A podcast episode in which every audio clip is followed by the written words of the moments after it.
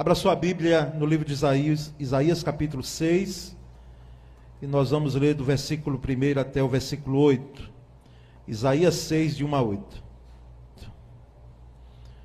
É um texto conhecido das Escrituras, e nós vamos, obrigado. Nós vamos aqui trazer palavra bíblica sobre ele. Isaías 6, de 1 a 8, irmãos.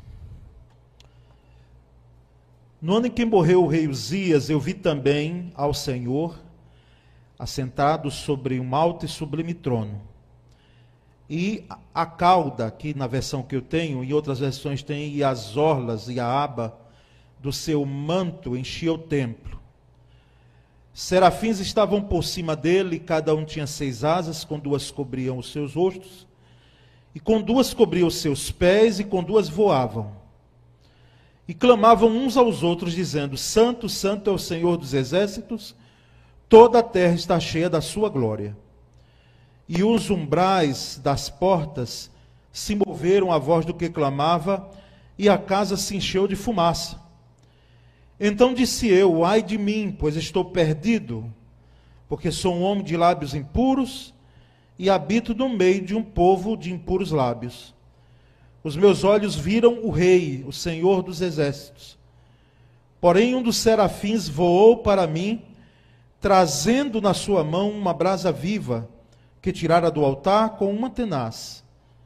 E com a brasa tocou a minha boca e disse: Eis que isto tocou os teus lábios, lábios, e a tua iniquidade foi tirada, e espiado o teu pecado.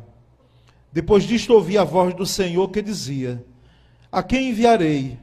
E quem há de ir por nós? Então disse eu: Eis-me aqui, envia-me a mim. Envia-me a mim. Irmãos, o profeta Isaías, ele viveu entre os anos 765 e 681 a.C. Ou seja, quando nós lemos Isaías, precisamos fazer essa leitura temporal de alguém que viveu 600 anos antes de Cristo e exerceu seu ministério antes de Cristo. Era o profeta chamado profeta palaciano, porque ele tinha acesso ao palácio, aos reis. Inclusive, há comentaristas bíblicos que dizem que ele era primo de Uzias, por isso que marcou profundamente a morte do rei Uzias, quando ele inicia esse capítulo 6, no ano em que morreu o rei Uzias, porque Uzias, além de ser um rei que tinha o profeta Isaías como amigo, mas isso não também é, implicava de que Isaías, quando necessário fosse, chegasse diante dos reis e profetizasse e deixasse a mensagem bíblica, mas aquilo impactou, a morte de Uzias impactou muito o profeta Isaías. E ele vai ao templo, porque o reino de Israel, o reino do sul, estava sem rei. Um reinado sem rei.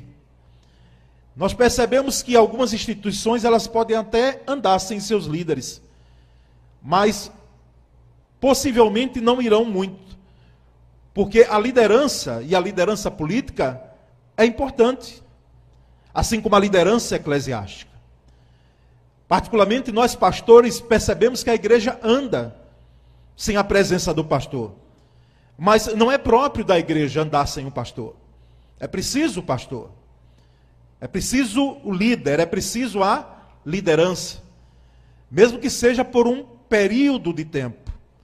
Sem a liderança, ela anda, a nação anda, mas tem as suas implicações.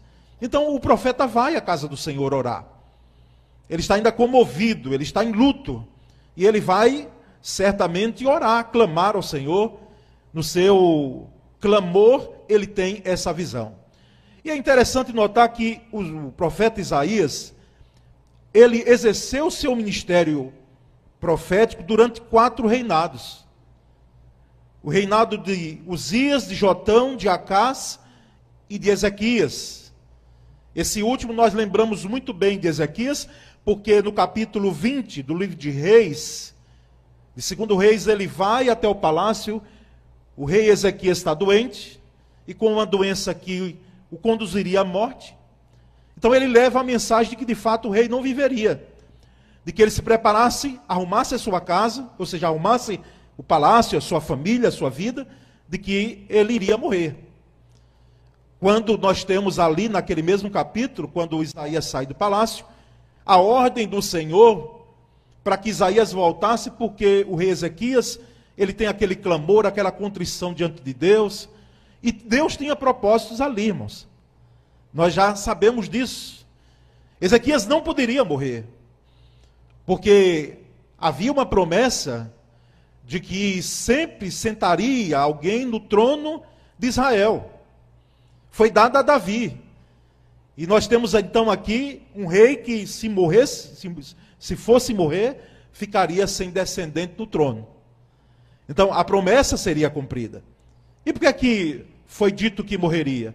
Propósitos de Deus, quem não sabemos. Deus tem suas formas de trabalhar com o ser humano, talvez para gerar no rei Ezequias a contrição, talvez para deixar a lição de que ele tem as rédeas da nossa vida e da nação e do mundo nas mãos dele. Então, esse profeta, ele exerce esse ministério, irmãos.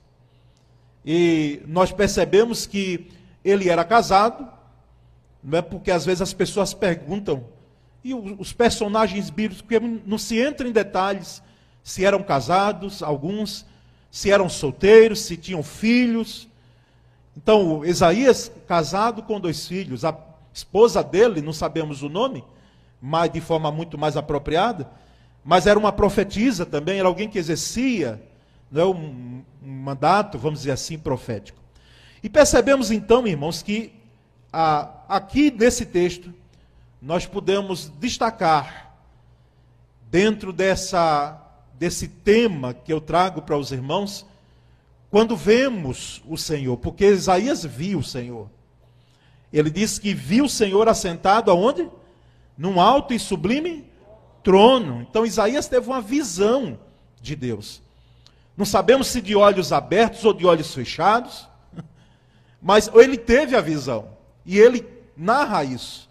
Eu vi o Senhor, eu tive uma visão do Senhor. Uma visão gloriosa, uma visão maravilhosa, uma visão transformadora, uma visão impactante, que vai mudar a vida desse homem. Porque até então, aqui, ele não tinha um chamado profético. Ele vai ser comissionado agora.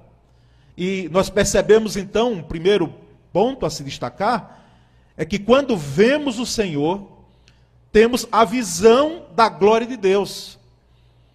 Quando vimos, vemos o Senhor, nós temos a visão do trono de Deus, do governo de Deus. Deus assentado sobre um alto e sublime trono, foi que Isaías viu versículo, os versículos primeiros, de 1 até o 4, o irmão pode observar aí na sua Bíblia, diz que no ano em que o rei Uzias morreu, ele viu o Senhor assentado num trono alto e, e exaltado, no alto e sublime trono. E a, a, a aba das suas orlas, das suas vestes, enchia o templo. E ali haviam serafins, cada um deles tinha seis asas, com duas cobriam o rosto, com duas cobriam os pés, com duas voavam e proclamavam, olha a mensagem dos serafins, dos anjos: Santo, Santo, Santo é o Senhor dos exércitos, a terra inteira está cheia da sua glória. E ao som dessas vozes, diz o texto, que os batentes das portas do templo tremeram. Tremeram. E o templo ficou cheio de fumaça. Então, irmãos, quando vemos a glória de Deus, nós contemplamos Deus assentado num alto e sublime trono, um Deus cheio de glória. Um Deus cheio de glórias, cheio de poder, cheio de governo. Um Deus que detém o poder em suas mãos está no trono. E nesse aspecto, irmãos, nós aqui percebemos que esse Deus reina acima dos céus e ele reina em terra ou na terra. É um reinado que parece que a gente olha para um lado e para o outro E nós notamos algumas pessoas indagando: onde está Deus? Onde nós percebemos a misericórdia e a graça de Deus? O poder de Deus, a ação de Deus, a manifestação da glória de Deus, porque nós temos um mundo com as suas implicações hoje. Mas nós, irmãos, quando percebemos que, quando vemos o Senhor, contemplamos a glória dele, sabemos que ele está acima da nossa realidade, acima da situação em que vivemos. Deus está acima. Por isso que não apenas para as nações, não apenas para a igreja, não apenas para as, a família, não apenas para você, mas para todos nós, entendermos que Deus está acima das nossas realidades. Deus está acima das nossas realidades. Porque é um Deus que está no trono. Quando vemos o Senhor, nós contemplamos a glória dele. A glória dele. Por isso que quando você for orar, você peça de Deus, mas jamais peço todo de Deus, porque a glória dele é algo assim imensurável. Quando a Escritura diz que nós temos o Espírito de Deus, nós temos o Espírito de Deus na medida que nós possamos suportar porque nós somos falhos e limitados. E Deus é muito maior do que nós imaginamos. Por isso que não existe um dualismo que algumas pessoas, algumas ideologias e filosofias, e quem sabe até alguns segmentos religiosos, queiram deixar claro.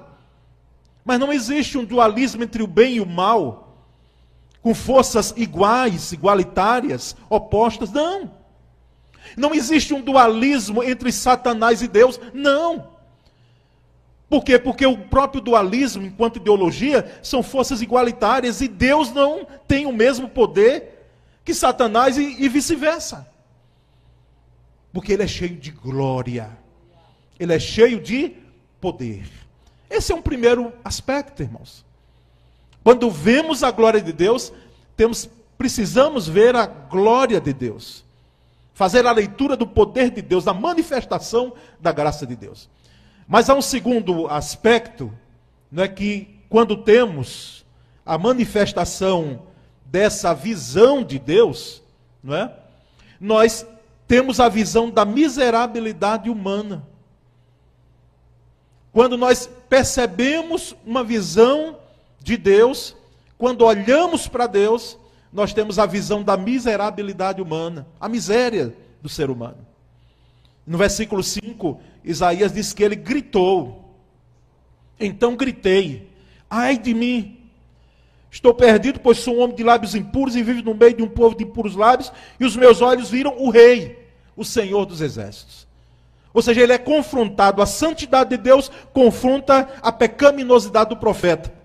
E não apenas a pecaminosidade do profeta, mas ele olha primeiro para dentro de si e olha para o pecado do seu povo. Note que ele não aponta primeiro o pecado do povo para depois olhar para si. Ele olha para si e depois ele diz: O meu também habito num povo de impuros lábios. Impuros lábios. E aí, quando nós vamos perceber por que os lábios, aqui sendo tratados como a questão de santidade, de purificação, de se poder pegar uma tenaz, que é um objeto, onde se trata com objetos incandescentes, e colocar de forma visual, porque foi numa visão, na boca do profeta, para santificá-lo, para purificá-lo. Porque, irmãos, dentro dos comentários bíblicos, nós percebemos que a boca aquilo que nós falamos, aquilo que nós cantamos, aquilo que nós professamos, podem manifestar a glória de Deus, sim, o poder de Deus, podem trazer louvor ao Senhor, mas se nós não nos policiarmos, a boca será um instrumento de tragédia para nós e para outros, de destruição. E não tem sido, lamentavelmente, assim?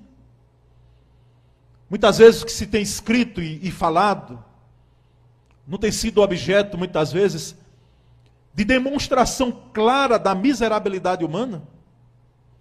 Então, quando vemos a glória de Deus Quando percebemos o Senhor, nós somos confrontados, nós temos uma visão da miséria nossa, irmãos. Da miséria humana. E nós vamos então perceber que ao se deparar com aquele que é santo, Isaías percebe que o quanto o homem de lábios impuros que habita no meio de impuros lábios precisava de santificação. Em si mesmo não há mérito algum para estar na presença do Altíssimo. Por isso que ele grita, por isso que ele clama, por isso que ele quase que desesperado, porque a ideia do gritar, ele diz: como é que eu posso, eu, um homem puro, no sentido de pecaminoso, eu contemplar o rei? Eu não tenho esse privilégio. E nós percebemos, irmãos, então, que esse Deus que é santo, ele se aproxima do pecador e faz com que essa, essa comunicação, esse comissionamento, não quero usar o termo empatia porque é muito próprio da psicologia, mas essa comunhão, essa partilha do que é santo, eu não diria com profano, mas que agora está santificado, que era pecaminoso e agora está passando por um processo de lapidação. Quando vemos a glória de Deus, nós somos confrontados com a nossa miséria humana. Mas, irmãos, há um terceiro aspecto de que quando vemos a glória de Deus, nós temos a visão da graça redentora de Deus. A graça que redime, a graça que salva, a graça que liberta, a graça que traz vida. No versículo 6 e 7, diz que um dos serafins voou até ele trazendo uma brasa viva que havia tirado do altar com uma tenaz. Com ela tocou a minha boca e disse: Veja isto, tocou os seus lábios, por isso a sua culpa será removida, o seu pecado será perdoado. Brasa viva. Ô Senhor, tenha misericórdia de nós. Porque, quem sabe, algumas bocas precisam da brasa viva do altar para serem tocadas. E fogo é um negócio que arde, que queima mesmo, é impressionante mas ele vem para purificar, ele vem para trazer vida, ele vem para provar de fato. Aquele profeta que estava ali no templo, clamando pela sua nação, e ele vem trazendo vida, vem trazendo santificação. E em resposta, irmãos, a essa convicção e confissão de pecado, Isaías tem a visão então da graça redentora de Cristo. Por que graça redentora?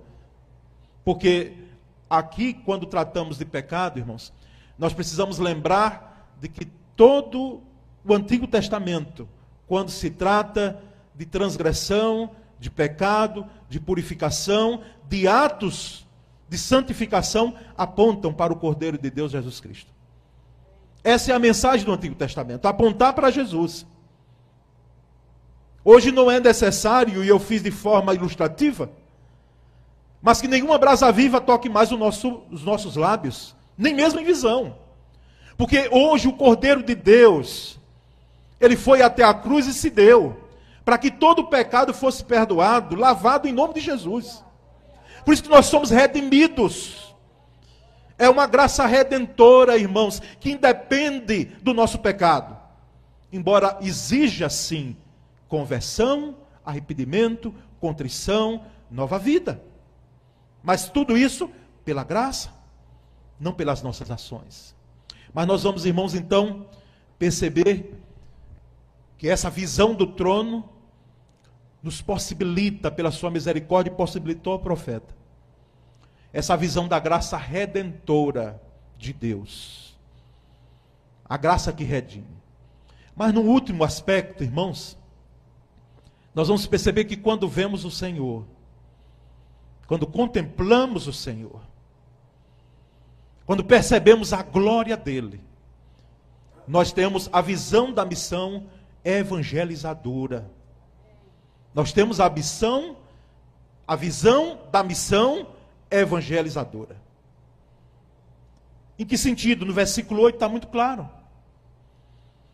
O profeta diz que ouviu a voz do Senhor conclamando, comissionando, chamando, dando ordem. Aqui não é um pedido, um apelo, não. Aqui é uma conclamação. A ideia que nós temos do texto aqui, irmãos, nos seus verbos, na língua que foi escrita, não é de um apelo, por favor, vá fazer a obra missionária, por favor, faça a evangelização, por favor, faça. Não, aqui Deus está conclamando: a quem enviarei e quem há de ir por nós? Ou seja, dizendo: quem é que eu vou mandar? Quem é que eu vou mandar? E nós percebemos então que o profeta, ouvindo isso, essa conclamação, esse comissionamento, ele diz: Senhor, eis-me aqui, envia-me a mim. Eu já te ouvi de crentes, e eu até pensava assim também, quando eu percebi que Deus teria, queria algo comigo que eu não sabia o que era. Jamais imaginava que fosse ministério pastoral. Queria servir. E queimava e ardia, não é assim conosco? O ímpeto de servir. Mas já ouvi gente dizendo: Senhor, manda outro. E você não tá, está sozinho, porque os personagens bíblicos fizeram isso. Quando Moisés teve o chamado dele, uma vez que nós estamos estudando na IBD, não é? O livro de Êxodo, quando Moisés foi chamado, o Senhor dizendo: Você vai até Faraó. Eu tenho uma missão para você. Ele disse: Senhor, envia outro. envia outro. É como se dissesse: O Senhor quer brincar comigo? Envia outro, porque eu não tenho condições de ir.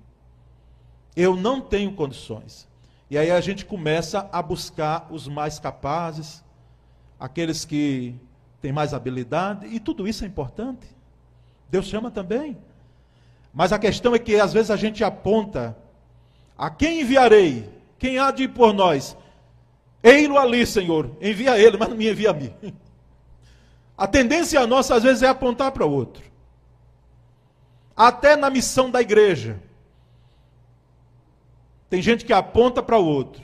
Para pastor, a gente já, tá, já sabe de qual é salteado. Que para muita gente, pastor tem que fazer tudo na igreja. Quando é seu dever também, meu irmão, eu preciso lhe dizer em nome de Jesus, se você não sabe, né? Que todos nós aqui, nós estamos envolvidos no ministério, envolvidos no ministério de serviço para cumprir o ID. Para cumprir o. Eis-me aqui. Envia-me a mim. Então pare de jogar para os outros. Pare de lançar para os outros uma missão que é dos outros, mas é sua, que é minha e que é sua. A quem enviarei? Quem há de ir por nós? O profeta disse: Senhor, eu estou aqui, envia-me a mim. Irmãos, que coisa maravilhosa. Perceber que nunca é só para nós. Nunca é só para nós. A experiência de novo nascimento, ter Cristo no coração, a alegria que é ter Jesus. Experimentar aquilo que Cristo tem nos dado, apesar das adversidades e das lutas que enfrentamos, mas elas não são maiores do que a graça de Deus em nossa vida. Por isso que o cristão, ele enfrenta as lutas e as adversidades de forma diferencial. Mas não é só para nós, meus queridos. Não é só para nós. Nós precisamos, irmãos, partilhar a nossa visão dentro de uma missão evangelizadora, missionária. Sempre vai envolver o outro. Em todos os aspectos, até no estender a mão. O levantar as minhas mãos, eu estava levantando para cima, eu vou levantar também assim. Porque a ideia do, do hino oficial, do canto oficial, não é levantar as mãos para adorar, é levantar as mãos para servir. Por isso, compaixão e graça. Por isso, viver a compaixão. Quando Jesus viu a multidão que não tinha, era como se não tivesse pastor, ele olhando, diz o texto lá nos evangelhos, diz que ele teve compaixão. Teve compaixão. É uma vida que está desgarrada e que precisa ser alcançada pela graça do Senhor através da ação evangelizadora da igreja. Então, irmãos, quando contemplamos, quando vemos o Senhor, nós também temos esse comissionamento de podermos cumprir a missão evangelizadora da igreja. Que o Senhor continue aqui, não apenas esse mês, mas durante o tempo que nós estivermos aqui na terra, levantando gente no nosso meio para orar, para interceder, para contribuir, para poder rir, como Ele tem levantado, no nosso meio. Levanta. Levanta, Senhor, no meio de nós. Continua suscitando o ardor missionário, o calor missionário no nosso meio. Creio que já compartilhei com os irmãos, mas, mas vale a pena repetir. Nós estávamos na segunda igreja Batista de Aracaju, na Ciba, no congresso missionário, uma conexão missionária que teve um tempo atrás, onde alguns pastores puderam trazer seus testemunhos. E eu vi o pastor de uma igreja batista em São Paulo.